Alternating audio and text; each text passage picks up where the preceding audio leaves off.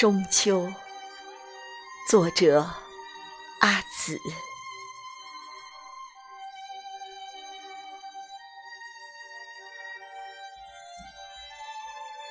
一直将月亮分成两半，一半在水里，一半在天上。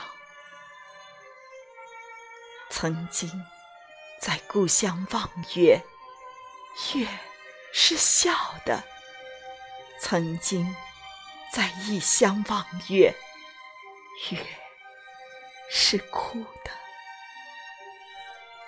在这悲喜之间，隔山已不是千万座的山，隔水也不是千万条的水。相信这世上会有一条旱路或水路，让我朝你而来。因为坡上悬着的半块月，正等着我圆呢。